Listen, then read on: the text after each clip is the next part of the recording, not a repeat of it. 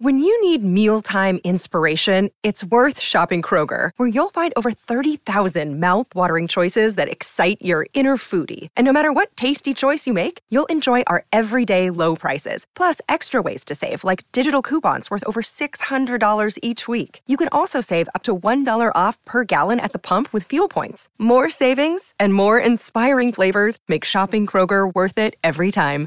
Kroger, fresh for everyone. Fuel restrictions apply.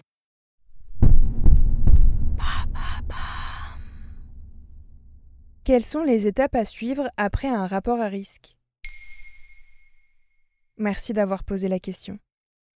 Préservatif qui craque, oubli de pilule ou simple moment d'égarement, ces situations sont anxiogènes et peuvent faire paniquer. Allons, pas de panique Le risque de transmission d'une infection est possible avec ou sans pénétration, par des caresses ou contact avec des muqueuses infectées. On peut aussi être porteur sans avoir de symptômes. Pour autant, il faut savoir que la plupart de ces infections se soignent en quelques jours si elles sont prises en charge rapidement. Il y a plusieurs types d'infections possibles Oui, notamment les bactéries, syphilis, gonorrhée, chlamydiose, et les virus comme l'hépatite B, l'herpès génital, le papillomavirus, etc.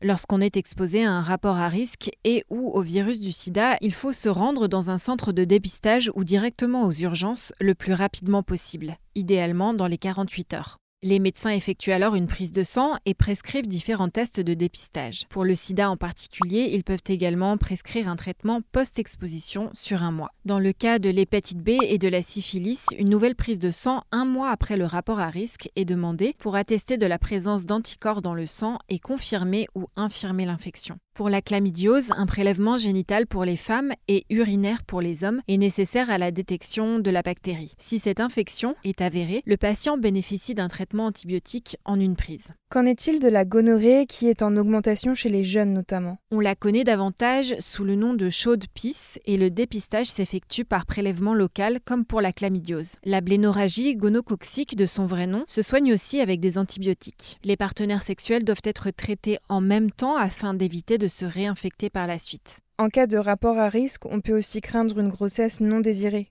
Oui, il faut savoir que la contraception d'urgence est efficace jusqu'à 5 jours après le rapport, mais de préférence dans les 12 heures. La contraception d'urgence hormonale, aussi appelée pilule d'urgence ou pilule du lendemain, se présente sous la forme d'un comprimé unique. Elle retarde l'ovulation et ne constitue pas une méthode abortive. Elle est disponible en pharmacie sans ordonnance et sera gratuite pour toutes les femmes à partir de 2023.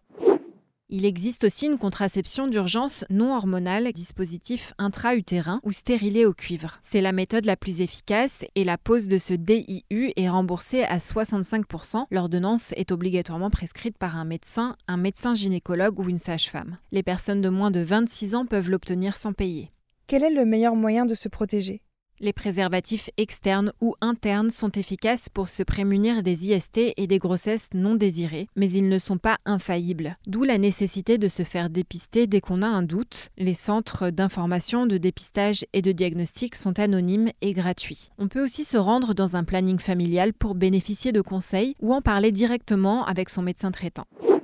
À savoir, à partir de 2023, le dépistage pour toutes les infections sexuellement transmissibles sera gratuit et sans ordonnance jusqu'à l'âge de 26 ans. Maintenant, vous savez, un épisode écrit et réalisé par Émilie Drujon. Ce podcast est disponible sur toutes les plateformes audio et si cet épisode vous a plu, n'hésitez pas à laisser des commentaires ou des étoiles sur vos applis de podcast préférés.